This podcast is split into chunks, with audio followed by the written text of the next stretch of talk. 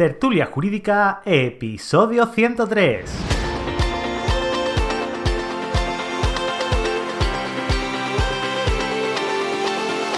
Hola, buenos días y bienvenidos a Tertulia Jurídica, el podcast donde los profesionales del derecho se quitan la toga y comparten su visión sobre temas de actualidad. Hoy tenemos un episodio sobre derecho laboral, jurisdicción social, con tres profesionales. Juan Carlos, tú nunca habías caído por aquí, ¿no? Nunca, varios intentos, Ángel. Buenas a todos. Juan Carlos, muy buenos días. Buenos días. Eh, bueno, María López, por, por, otro lado, que ya, eh, no, no, no, iba a decir vieja, pero... no, pero ya me lo has dicho. y Tania Delgado, que se reestrena nuevamente. ¿Qué pasa, Buenos días a todos. Muy buenos días. Vamos a hablar hoy sobre falsos autónomos. Bueno, salió la sentencia de Globo hace, hace prácticamente un mes y, bueno, ya sabemos que no solamente de globo vive el hombre, sabemos que hay otros otro estilos, otro, otras empresas que utilizan esta figura del falso autónomo, amparándose en que, bueno, no me voy a quedar aquí, no voy a entrar más, sino que también, también, tenemos incluso eh, el, el, propio sector jurídico, que sabemos aquí de sobra que falsos autónomos dentro, de, dentro del mundo de la abogacía hay, pues a porrón cada, cada metes una patada y salen como cinco falsos autónomos, ¿no? Dentro de un bufete. Bueno, ¿quién me da una. ¿Quién me dice las, reglas para que se considere que es falso autónomo un, trabajador por cuenta ajena? Bueno, pues si quiero ya se empiezo yo, Ángel. Dale, dale, Daniel. El, otro día te me quejaste porque no habías intervenido nada y dije, pues, pues, pues Los comienzos son buenos, pero luego ya. problema tuyo, ¿eh? ¿Verdad? Bueno, pues eh, un, falso autónomo es aquel trabajador que pese a tener una relación de dependencia ¿no? con la empresa, pues, eh, pues es obligado a darse de alta en el RETA para poder trabajar. Tiene que cumplir los requisitos que son ajenidad, eh, independencia y... remuneración. de los riesgos. ¿Cómo, cómo? Vamos, vamos a dejar claro esta, parte porque creo que es esencial. Sí, son eh, ajenidad, dependencia, remuneración y voluntariedad. Vale. ¿Queréis que entremos a, analizar uno por uno? Por... O así a nivel general, bueno, pues indicar un poco lo que significa cada uno, pero es que eso al final hay que ver cada caso concreto, pero vamos. Exacto. Mm, mm. Eh, se suele declarar que es falso autónomo cuando no tienes esa independencia a la hora de establecer las retribuciones, los horarios, en los medios de producción, que no son ajenos, sino que son de la propia empresa para la que se supone que prestas los servicios. La ajenidad que hacía referencia a Tarea también, en los riesgos, es decir, en la relación laboral el coste del trabajo lo asume el empresario en consecuencia, el resultado del mismo se incorpora al patrimonio de la empresa. En el caso de los falsos autónomos, eh, el falso autónomo no asume riesgos. El riesgo lo sigue teniendo el empresario que se supone que contrata sus servicios, igual que pasaría en la relación laboral. Sobre todo, sobre todo hay una diferencia, hay un aspecto fundamental y es que creo yo que para que se considere falso autónomo al 100%, es cuando la empresa para la que supuestamente trabaja, entre comillas, pues le pone un horario. Ahí creo yo que está la principal diferencia, porque si no te pone horario, realmente ese autónomo, aunque trabaje para la empresa, no tiene una obligación para por qué trabajar. Pero sí sabemos que hay empresas o autónomos que contratan a estos falsos autónomos con un horario establecido, es decir, de 8 a 3, de 4 a 7. Ahora, los seguros sociales, y todo se lo paga el propio autónomo. Entonces, ahí creo yo que radica una principal diferencia, que tú a mí encima, que me estás obligando a serme autónomo, me tienes restringido con un horario. Sí, pero bueno, la jurisdicción social tampoco se fija, eh, por los casos que yo he visto, no se fija específicamente en que sea el requisito a requisito, sino que en general... Sí, en general. En general, pues que todo intuya a que estás bajo eh, cuando incluso van a las dependencias de la propia empresa y es ahí donde ejercen su trabajo. El tema del horario que decías tú es imprescindible, es un requisito imprescindible bajo mi punto de vista. El tema de que fijen unas retribuciones como si fuesen tipo nómina que varíe poquito. Es decir, si, no, si, si, fueses un autónomo de verdad, pues esas retribuciones irían en función de pues, eh, resultados, comisiones por por ventas, otro, otra serie de cosas, y no por no se fijaría como si fuese una nómina. ¿Y no creéis que en el caso de Globo, porque claro, la empresa de Globo pone la tecnología y pone los clientes? Y los, y los casos, lo, digamos, los globos como, no los riders, sino los globos en sí, los, los- los servicios, ¿los cogen ellos o no los cogen? Entonces, claro, ahí, ahí no parece que está fallando. poder de decisión a la hora de coger o no el Claro. encargo, te refieres, ¿no? Claro, él no ti- ellos no tienen por qué de. Creo que le ponen un mínimo. Mm, No estoy muy seguro en cuanto a esto, porque ya he llevado varios de, de Globo y sé que un mínimo le ponen. En plan, tienes que hacer al día cinco envíos, ¿vale? Por ejemplo, cinco últimas millas. Pero no sé exactamente cómo. si, es, si falla en este sentido. Es que desde el- yo creo que desde el momento en que la empresa obliga, Claro. ya está haciendo algo fraudulento. Porque si yo soy autónomo, a mí no me puede obligar a realizar una cierta labor. Claro. Otra cosa su- supuestamente lo estoy haciendo como autónomo. labor. Claro. Sí. Tania, Eh, estamos callados. Es que yo estoy de acuerdo con mis compañeros, entonces yo no interrumpo. No, pero aquí se interrumpe, esto es. vale. En el, en el caso de Globo, yo creo que también el, el punto decisivo era el saber si Globo era la intermediaria en la contratación de servicios o no. Es decir, si tú eh, utilizabas Globo para contratar directamente con, con el chico que te hacía, que te trae la Lo que quiera, lo que quiera. lo que quieras, o si contratas directamente con Globo y luego Globo ya se encarga de utilizar sus medios que aludían a que no eran sus medios estos trabajadores, pero sí que los han utilizado como medios y por eso se han considerado falsos autónomos. Sí, en este caso la sentencia del Supremo establecía que no era una intermediaria.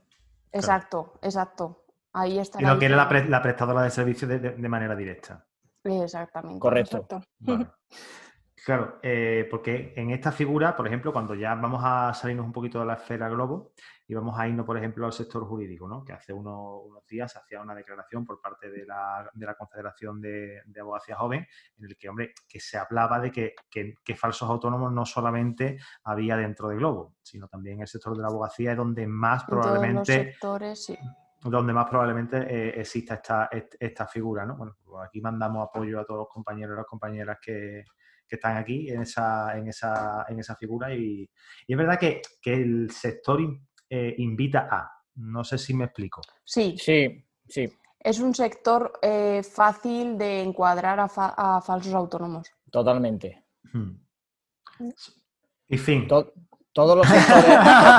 y se acabó, no es como mal. No, es mm, de- mm, sobre todo cuando tú empiezas, porque tú empiezas con, el, con las ganas, esa ilusión de querer aprender, en- entras a los despachos porque quieres aprender, entonces tú aceptas las condiciones que te ponen, porque tú a lo que vas es a aprender, porque estás a cero, acabas de salir de la carrera, del máster, y tú quieres aprender y coger experiencia para en un futuro, pues, posicionarte mejor. Entonces, eh, se aprovechan, por así decir, de, que tú necesitas esa experiencia y esa formación previa a tu salida libre al mercado laboral y en muchos casos te ponen como condición el hacerte tú autónomo, tú me facturas, porque claro, la seguridad social es un gasto gordo, entonces tu salario podría disminuir, en cambio si tú te haces autónomo y me facturas, te pagas tú tu autónomo y la facturación puede ir en aumento, tal. Claro, yo creo, que, yo, yo creo que es todo, perdona Tania que te haya interrumpido, yo creo que es todo lo que depende del sector privado que no viene de la administración pública o de alguna subvención, en el sentido de que un psi- psicología, eh, abogacía, arquitectura, todo este tipo de sector es muy fácil caer en el juego del falso autónomo. Un médico no, un profesor tampoco, porque depende, el dinero depende del ámbito público, por ejemplo. Por lo tanto, Sí, pero Tania, todo- Tania, igualmente, puedes seguir. igualmente, igualmente en privado, ¿no? Digo yo que igualmente que hay clínicas privadas también se, se Sí, en es- esta en- en ese sentido también, claro, claro. Claro. Tania, que te ha cortado. Para una vez que Sí. ibas a hablar, te, te he visto así Exacto. como- digo, Perdona, No te crees. perdona, perdona, perdona, perdona, perdona. Digo, la, la había escuchado, la había escuchado. Yo lo mío iba en relación a Marian, que por lo que estaba comentando ella, que al final yo creo pues, que se aprovechan de las situaciones mm, de los trabajadores ¿no? y de sus necesidades. Y, y bueno, sobre todo porque al final la empresa eh, optando por esta, por, por esta figura ¿no? del, del, bueno, la empresa o optando el, el, trabajador en este caso por el falso autónomo, pues bueno, pues eh, realmente pues tiene muchas ventajas para la empresa porque se ahorra eh, salarios y, y, los trabajadores al final tienen las mismas obligaciones que un trabajador por cuenta ajena Pues sí. y sin embargo pues no tiene ninguno de sus derechos, o sea, no se aplica un estatuto de los trabajadores o un convenio colectivo por el tema de vacaciones y descansos y demás.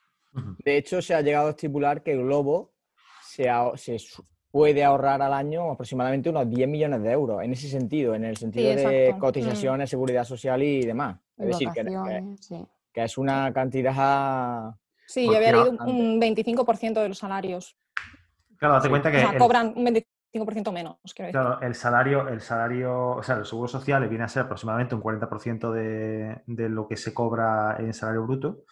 Eh, teniendo en cuenta la cantidad de dinero que se han ahorrado, yo no sé hasta qué punto va a poder soportar esta empresa esto, porque de hecho yo he estado mirando, la empresa está en, en una startup, está en, en crecimiento y no es, y no es, no genera dinero.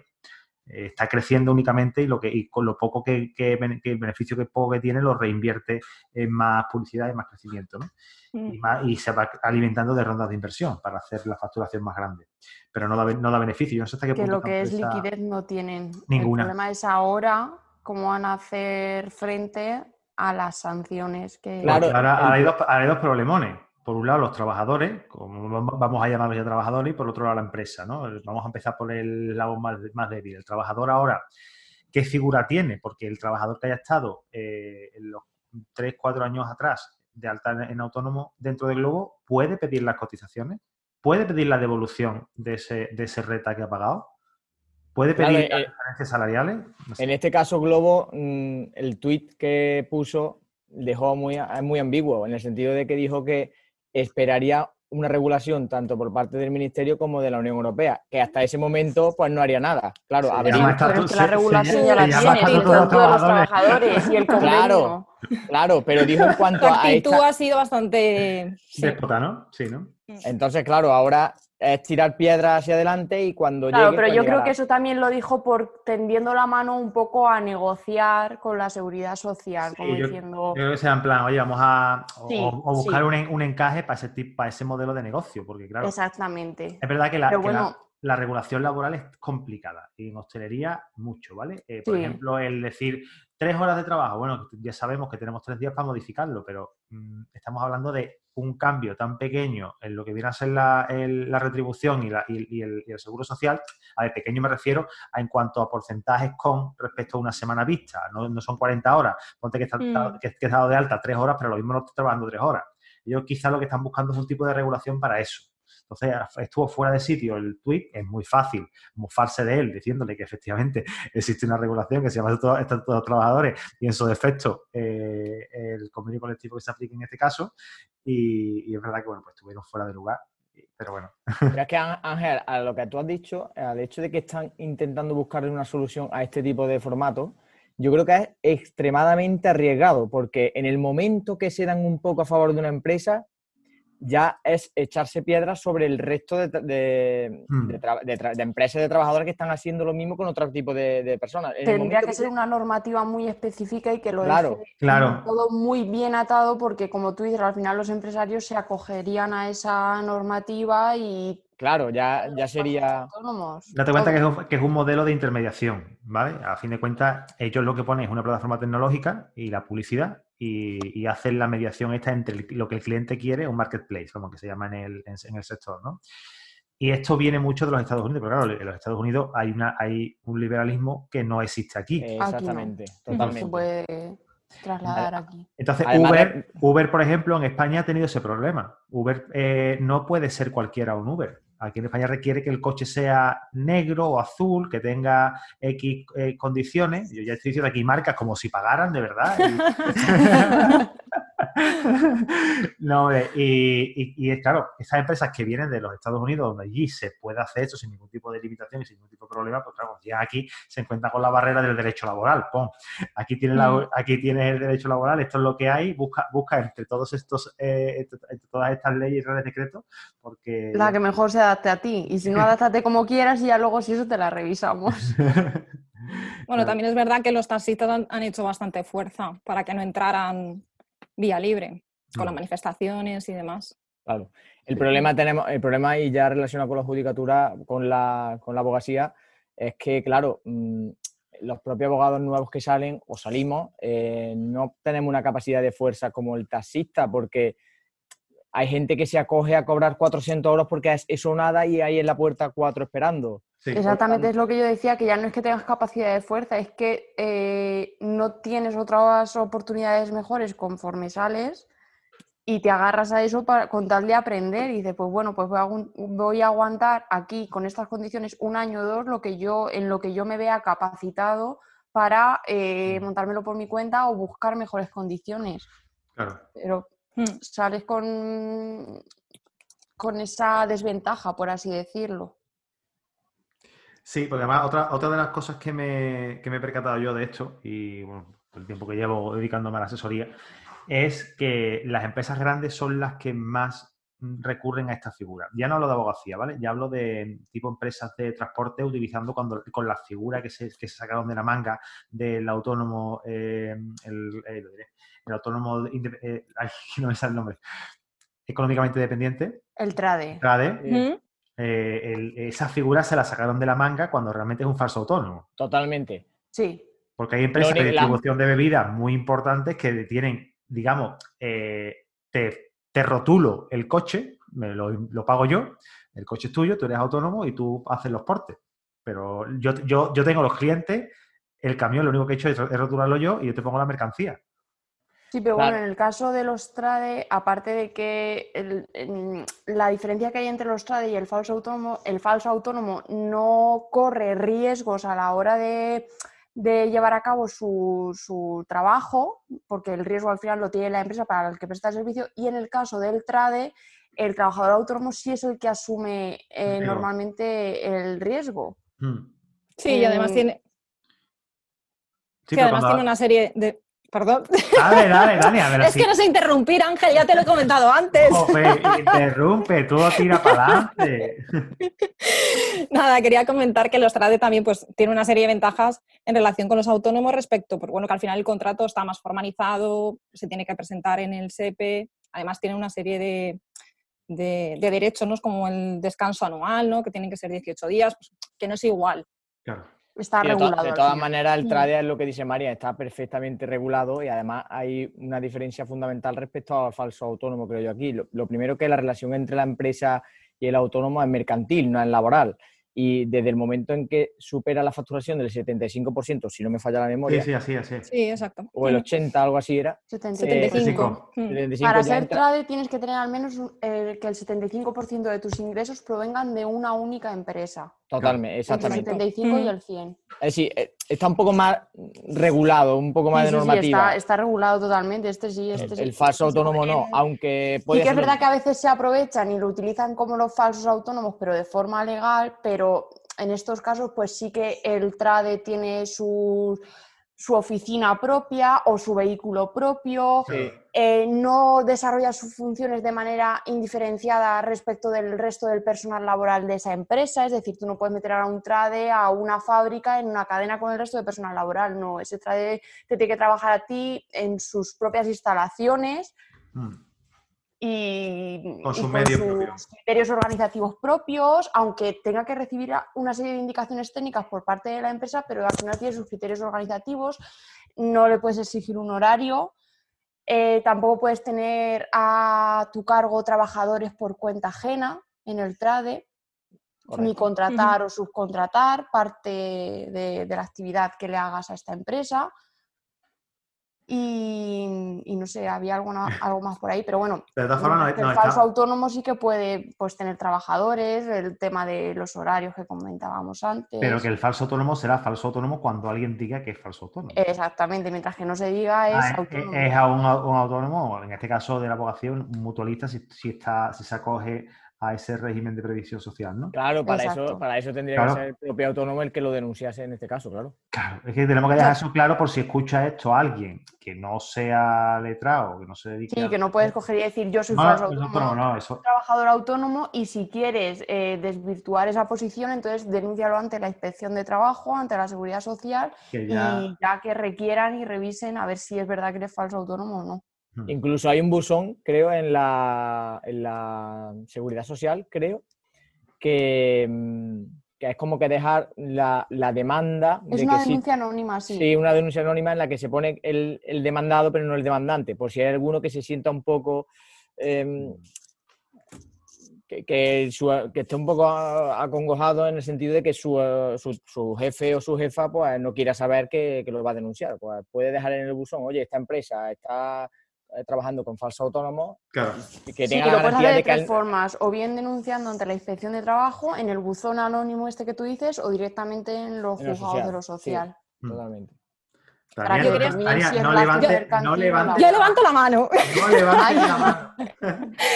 Nada, yo en relación con esto yo quería señalar que nosotros le estamos dando un enfoque negativo para el trabajador el hecho de que sean falsos autónomos, porque realmente, como comentábamos, pierden ciertos derechos que realmente les corresponden. Pero a mí me sorprendió que hace poco vi un- una entrevista que les hacían a trabajadores de, de Globo y demás, que decían que ellos no querían ser trabajadores por cuenta ajena, que ellos preferían ser trabajadores autónomos porque eh, posiblemente, si fueran trabajadores, eh, no les contratarían porque tienen cierta edad, porque son mayores de 45, porque por ciertas condiciones que ellos tienen, consideraban que era bueno para ellos el hecho de ser trabajadores Sí, autónomos. habrá perfiles y perfiles, ¿no? Eso igual que la Mm. gente que hace los transportes estos de, en su coche, ¿no? Para, para esta empresa multinacional grande de donde, donde todos compramos libros, ¿no? Eh, que ya podría, ya podría el amigo Jeff Bezos eh, dejarse caer y promocionar un poquito este, este podcast tan, tan, tan bueno.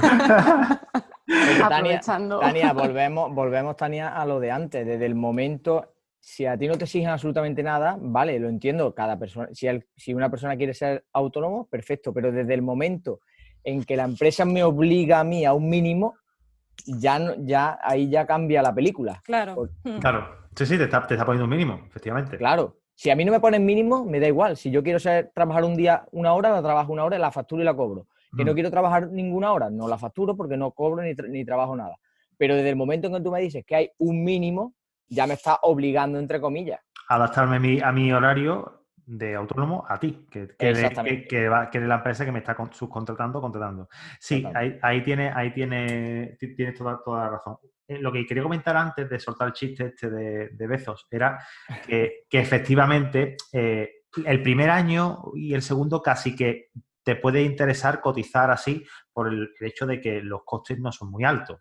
Y que, hombre, yo no, yo no creo que una persona que se dedica al transporte con la bicicleta o con la motillo mm, eh, pueda generar bastante. Mm, Porque el- creo que, la- que los traslados le pagan bastante poco. Que te puede salir rentable porque, oye, tienes una fuente de ingresos, ni sigues cotizando, porque estás cotizando, eh, aunque sea en reta, no tienes paro, pero lo, lo estás, lo estás haciendo. Y, y puede ser interesante, pero claro, cuando ya tienes el autónomo de 300 y pico de euros, mm, dime tú cuántas pedalas Ahí, ahí está la cosa. Que el primer año si tienes, la tari- si tienes derecho a tarifa plana, pues bien, porque son los 60 euros o 67 si cotizas por cese de actividad también. Pero bueno, al final es algo mm, asequible, por así decir. Claro. Sí. Pero en el momento que eso empieza a aumentar y te lo duplican y luego te hacen reducciones hasta que llegas a los 300 euros, que es lo mínimo, Mm. no sé hasta qué punto lo que tú dices, Ángel, les puede salir rentable. O sea, yo no creo. No, no, tampoco sé cuánto cobran, pero no tienen que cobrar tampoco muy mal porque, porque hay, hay mucha gente o hay mucha necesidad y están los chicos y las chicas trabajando por cuatro perras, echando 14 horas, pero mm, habría que traer a alguien. Yo creo que ganar ganará un poco. Lo único, pues a lo mejor se pueden sacar un poco más con el tema de las propinas, que también la plataforma te da la opción. ¿Ah, sí? Yo- es que nunca- Sí, no, a mí te dejan sí, propina. Sí. en mi pueblo, a mi pueblo no llegan. Muy bien. Eh, ya hemos visto la diferencia entre lo que es un falso autónomo y un trade. Eh, ¿Queréis que entremos a discutir alguna cosita más con respecto a eso? ¿Os queda algo en el tintero? Bueno, hay una figura que creo que la comentaste, Ángel, que era el autónomo, eh, este autónomo que es familiar o... Familiar Colaborador. El colaborador familiar, exactamente. Mm. Que, que también es una figura que a pesar de ser autónomo, pero también tiene unos requisitos perfectamente establecidos en cuanto a lo que es otro tipo de figura de autónomo. Podemos hablar de ello si quieres. ¿Qué figu- y cómo, cuándo, cuándo encuadramos a, a alguien en un autónomo familiar colaborador? Pues al final esta figura surge un poco porque el hecho de, de evitar ¿no? que familiares, como puede ser hijos, eh, pareja y demás, pues que acaban ayudando en el negocio familiar, eh, pues no coticen. Entonces pues surge esta, esta figura de autónomo colaborador que es hasta se puede aplicar a familiares de segundo grado y consanguinidad Sí. y, y, bueno, que convivan y, y que trabajen con él, por supuesto. Porque, porque en el momento en el que no hay convivencia y no forma parte de la unidad familiar, debería estar en el régimen general. Exactamente. En el- Sí. Vale. Queda Además, claro. Y hay- para, hay- para poder cotizar como autónomo colaborador tienes que ser familiar directo, como de- decía Tania, hasta segundo grado incluido, y, que, y tienes que estar ocupado en el centro de trabajo de forma habitual. No puede ser una colaboración puntual de, bueno, yo vengo a ayudarte los fines de semana porque entre semana estoy en, trabajando por cuenta ajena. No, tiene que ser una, una ocupación de forma habitual, con tu horario, tus, como si fueses trabajador de, de la empresa de tu padre o de tu hermana. O... No puedes contratar a nadie, no puedes emitir factura. eh, Exacto. Mm. Vale. Exacto. Para, para fomentar esto, al final lo que han hecho es eh, bonificar, porque es una forma de, de que la gente se anime, bueno, que es su obligación, pero bueno, Claro. los primeros meses creo que es al 50% y después el al, primer año y medio al 50%. al 50% y después creo que es al 25%, El si no me 25, equivoco. mm, hasta los dos años. Qué listo Sí. soy, de verdad. Sabéis un montón de cosas, ¿eh? El día a día, Ángel. Muy bien. Eh, ¿Alguna cosita más que aportar que creáis que debemos de comentar? ¿Queréis que entremos en algún tema de discusión un poquito más así peliagudo? ¿Habéis, ¿Os habéis leído la sentencia de, de Globo? Y ¿Entera? encima, los resúmenes. Exacto. Do- dos tweets, dos Es que no tweets. tenemos, con tanto Real Decreto no tenemos tiempo para tanto. Joder. Es Volvemos a que- la carga. Es que es lo que estamos hablando, que aquí una una pluriactividad legislativa que vamos que ni en el COVID. El COVID es- madre mía, de, de marzo, de marzo a junio. Me acuerdo cuando Otra ventaja también que comentábamos de los autónomos colaboradores es el tema de que no tienen que presentar impuestos trimestrales. Ni de IVA ni de RPF, exacto. Mm. Nada. se encarga el autónomo principal. Exactamente. Y es el autónomo titular también quien paga la cotización de la seguridad social del colaborador. Se la sí. cargan al autónomo titular. Aunque después ya veremos. Aunque después ya te lo quite del sueldo, pero lo queda en familia, ¿no?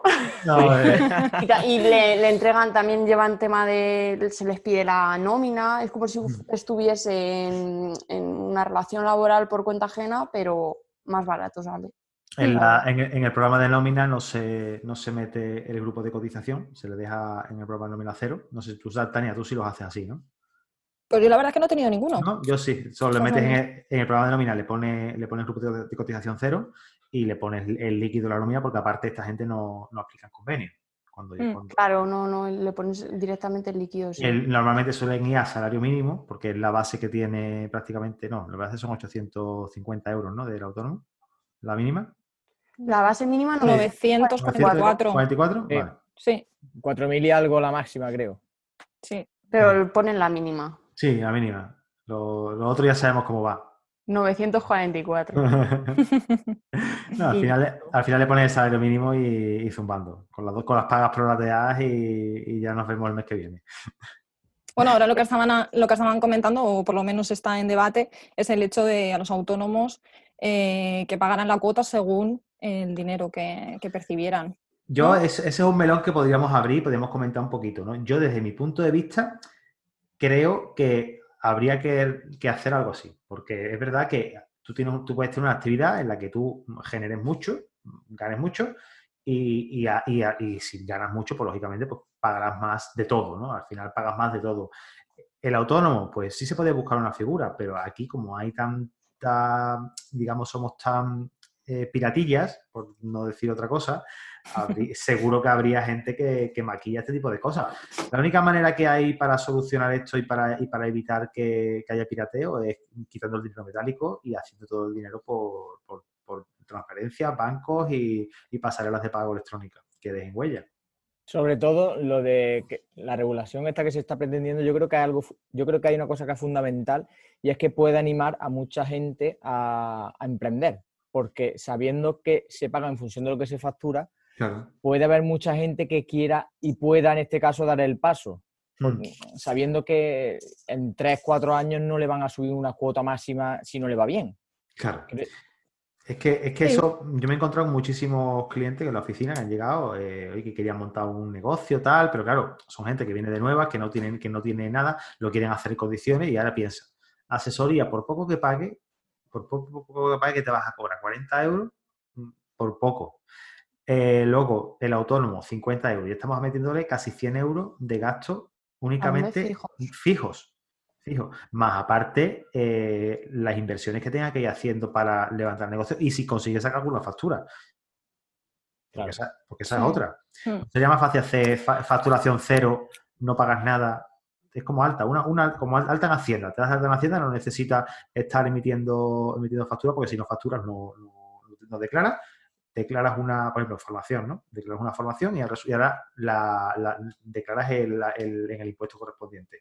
Pues paga, el, porcentaje con respecto a tu cotización. Con lo que bueno, lo que, no, lo que no sabemos habrá un mínimo. Claro, esa es otra. Debería, yo creo que... a lo mejor sí que te establecen... Yo creo que lo ideal sería no poner el mínimo, desde cero hmm. hasta en, un porcentaje pequeño con respecto a la facturación. Al beneficio, más que facturación, al beneficio. Pero aquí entraría el pirateo máximo. Total, total, totalmente. Pero esto es quitando de medio el, dinero metálico. Porque claro, si yo dejo el dinero metálico por medio, eh, cualquiera puede decir esto lo cobro y esto, esto, lo, declaro y esto no lo declaro. Porque eso es algo, eso es una realidad en la que se, en la que se vive aquí. Vamos a cualquier taller a comprar cualquier cosa del coche y te dicen, son 100 euros. ¿Vale? Más IVA. Pues más IVA. Sí, IVA, porque me ahorro 21 euros, ¿sabes? Eh, Claro. Pero es lo que tú dices, para eso tendría que pasar todo por banco, tema con tarjetas, transferencias y liquidez mm. cero, pero es que eso está muy lejos. No, eso eh, eh, va a ayudar, esto, está ayudando mucho el, asunto este porque se, están, se han multiplicado muchísimo los pagos con tarjeta y, y, el final de esto es acabar con el dinero metálico, pero eso será una realidad dentro de 20 años, ni te lo, ni, te lo planteas. Mm. Que lo mismo nos sorprendemos pues dentro de dos años. ¿Quién sabe? Nunca se sabe. No, creo, que sea para bien. No, bueno, vamos a intentar ser positivos y... aunque, aunque ya estamos curados de espanto. Bueno, familia, yo creo que, hemos aportado muchísimo por hoy. ¿Queréis comentar algo? Oye, Tania, te quedaste con ganas de decir de dónde venías el otro día. Es verdad. No, yo simplemente quería decir que, que bueno, como mi cuenta de Instagram no se llama Tania Delgado, pues bueno, pues para que me quiera buscar, ¿qué recursos laborales? Arroba recursos laborales. que no son, recursos. ¿no? Tania. ¿No, la seguía, Carlos? Pues creo que no. Pues la, sigue media España. ¡Qué exagerado! no sé, me parecieron, me pareció ver 42, o sea, 42, 24, 24 millones o por ahí de gente que. Sí. Muy bien. Oye, eh, ¿dónde pueden encontrar para que, les lo digáis, María y Juan Carlos? Bueno, pues si no me interrumpe Juan Carlos, es broma. No, yo estoy por Instagram como López Cabezuelo Abogada y, por Albacete. y muy activa. Se hace lo que se puede. Yo, le agradezco de corazón el comentario a Marian. y nada, yo en Instagram, que no recuerdo el nombre, pero bueno, eh, tengo un canal de YouTube de Derecho Laboral y, bueno, que ahí ya sí pongo los enlaces para Instagram y LinkedIn y demás. Muy bien. Pues a mí me podéis encontrar en este podcast, sabéis. Y la Ángel Seis Dedos, ya me, conocéis algunos, otros no me conocen, pues no sé que no me conoce, pues bienvenido, hola, encantado. Y, ya sabes, esta es tu casa. Y a ti que nos estás escuchando, darte las gracias por, escuchar el programa. También darte las gracias por los likes y, me gusta en iVoox y en Spotify.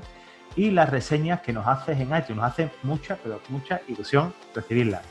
Eh, te recuerdo que Mañana sábado tenemos noticias eh, de la mano de Economies and Juris y el domingo tenemos un nuevo vídeo en mi canal de YouTube hablando de marketing, gestión de despacho, venta, desarrollo de negocios y más cositas que te interesarán seguro para llevar a cabo tu labor profesional.